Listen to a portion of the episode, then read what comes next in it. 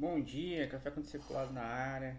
Toda segunda-feira aquela reflexão muito boa para você, aquela reflexãozinha básica, aquela hora do seu café, a hora de você tomar o seu café, se sentar,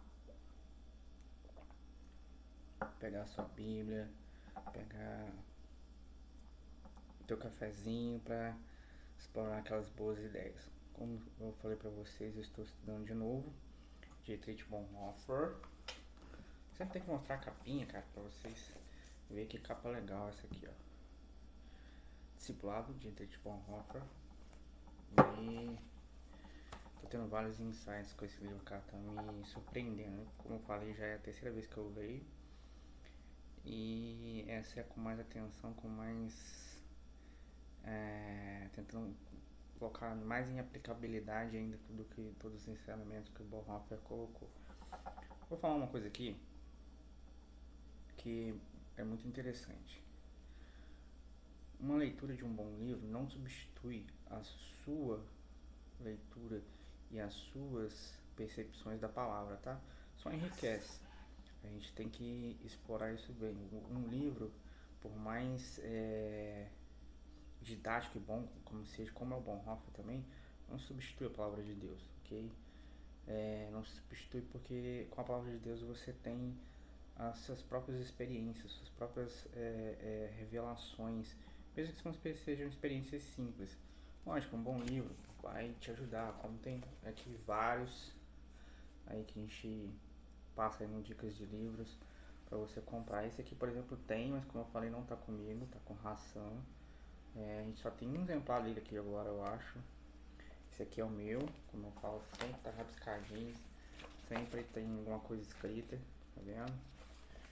Porque eu tô estudando ele. Mas se você quiser adquiri-lo, a gente tem aqui também. Então, como eu já falei isso, vamos para a reflexão de hoje.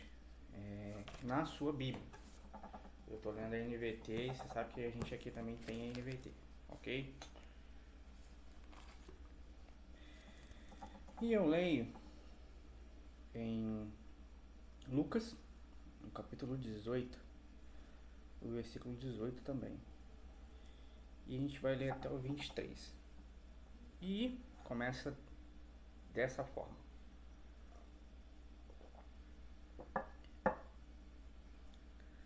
Certa vez, um homem de alta posição perguntou a Jesus: Bom mestre, o que devo fazer para herdar a vida eterna? Por que você me chama de bom? perguntou Jesus. Apenas Deus é verdadeiramente bom. Você conhece os mandamentos? Não comete adultério, não mate, não roube, não dê falsos testemunhos, honre sua, seu pai e sua mãe. O homem respondeu: Tenho obedecido a todos esses mandamentos desde a juventude. Quando Jesus ouviu sua resposta, disse: ainda há uma coisa que você não fez. Venda todos os seus bens e dê dinheiro aos pobres. Então você terá um tesouro no céu. Depois venha e siga-me. Ao ouvir essas palavras, o homem se entristeceu, pois era muito rico. Se finda ali. Se finda aqui essa passagem do jovem rico. A NVT preferiu colocar o homem rico. É, o jovem rico, ou esse homem rico, ele ficou na simples dúvida de obedecer ou não obedecer a Cristo. Vender seus bens e seguir a Cristo, ou desobedecê-lo e continuar rico. O Bonhoeffer, ele vai explorar a ideia no capítulo 3, que se chama Obediência Simples, mas eu, eu tentaria mudar para obediência completa, vocês vão entender com isso, que se Jesus fizesse essa mesma arrazoação das escrituras para a gente, a gente teria uma outra resposta que fosse simplesmente dar as costas para Cristo e, ir embora. Ele diz assim: se Jesus hoje, Jesus Cristo usasse as escrituras sagradas para falar assim com um de nós, provavelmente argumentaríamos. É verdade que a ordem de Jesus é muito clara, mas quando Jesus ordena algo, entendo que ele nunca exige obediência legalista, mas apenas uma coisa, isto é, que eu tenha fé. Nem, Minha fé, contudo, não guarda relação com pobreza ou riqueza, nem com qualquer coisa semelhante. semelhante. Pelo contrário, tendo fé, posso ser tanto rico como pobre. A questão não é possuir bens. Posso até possuí-los, mas devo viver como se não as possuísse. Tenho que sentir-me em meu íntimo, livrar de tais bens, não permitindo que meu coração se apegue à minha riqueza. Jesus disse: Venda teus bens. Isso quer dizer, na verdade, você não tem que de fato cumprir essa ordem, mas sim não deve ostentar os bens que possui. Pode até ficar com eles, mas viva como se não possuísse. Ah, essa é a verdadeira argumentação de uma fé líquida que muitos pastores por aí estão realmente divulgando e disseminando. Por quê? Eles vão dizer para você: ah, você não precisa vender seus bens, não precisa ficar pobre. Você só não pode botar o dinheiro no lugar de Deus. Você não pode servir a mamão, porque mamão é o dinheiro no lugar de Deus. Então, é simplesmente você viver com seu dinheiro sem colocar no lugar de Deus. Bom, isso, como eu falei, é a argumentação de uma fé líquida. Uma fé sem fundamentos. Mas para você entender esse termo modernidade líquida, para entender melhor, eu teria que trazer um conceito aqui do Zygmunt Bauman, modernidade líquida. modernidade líquida, Bauman fala assim: nós temos uma inversão no mundo da modernidade líquida, nós temos uma inversão de valores. Não que esses valores sólidos não existam mais, mas simplesmente eles estão diluídos demais, líquidos.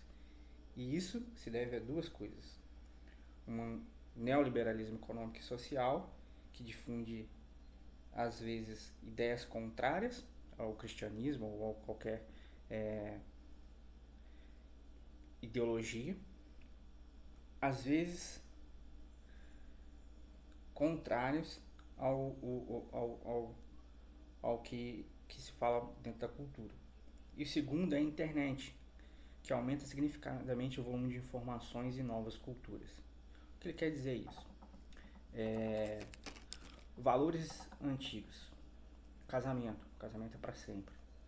Valores modernos. Não, casamento é para sempre até que dure um amor. Sendo que não dure mais um amor, você não precisa ficar com aquela pessoa que você que você não ama mais. Então, por isso temos vários mais divórcios. Famílias que crescem com é, mães solteiras ou pais solteiros, que você não precisa de um casamento, você precisa criar o seu filho de uma forma boa, você não precisa ter os dois exemplos, cada um na sua casa, é isso aí. Esses são valores diluídos por várias outras culturas, várias outras coisas que a gente começa a receber pelo volume de informações. Essa inversão de valores ou a dificuldade de definir valores sólidos se deve a essa fluidez da modernidade, essa, esses pensamentos fluidos de várias culturas, de vários é, é, povos, de várias argumentações possíveis. Isso é uma fé líquida. Uma fé líquida é a incapacidade de definir valores sólidos às suas crenças e se manter neles. Então, a gente argumenta para Cristo assim: ah, nós não precisamos vender ah, todos os nossos bens, a gente só precisa é, demonstrar que eles não existem, eles não são importantes para nós. É, então, esse problema é que a gente vai levar isso para tudo na nossa vida. A gente vai argumentar que Cristo te chamou para alguma coisa, sabe? Poxa, Cristo me chamou para trabalhar numa, em missões, mas eu não preciso sair do meu emprego, eu posso trabalhar aqui no meu emprego ganhando X e posso fazer missões durante a semana e, e, e durante finais de semana, em tal lugar ou ajudar a tal lugar. Essa é uma, é uma das argumentações da fé líquida.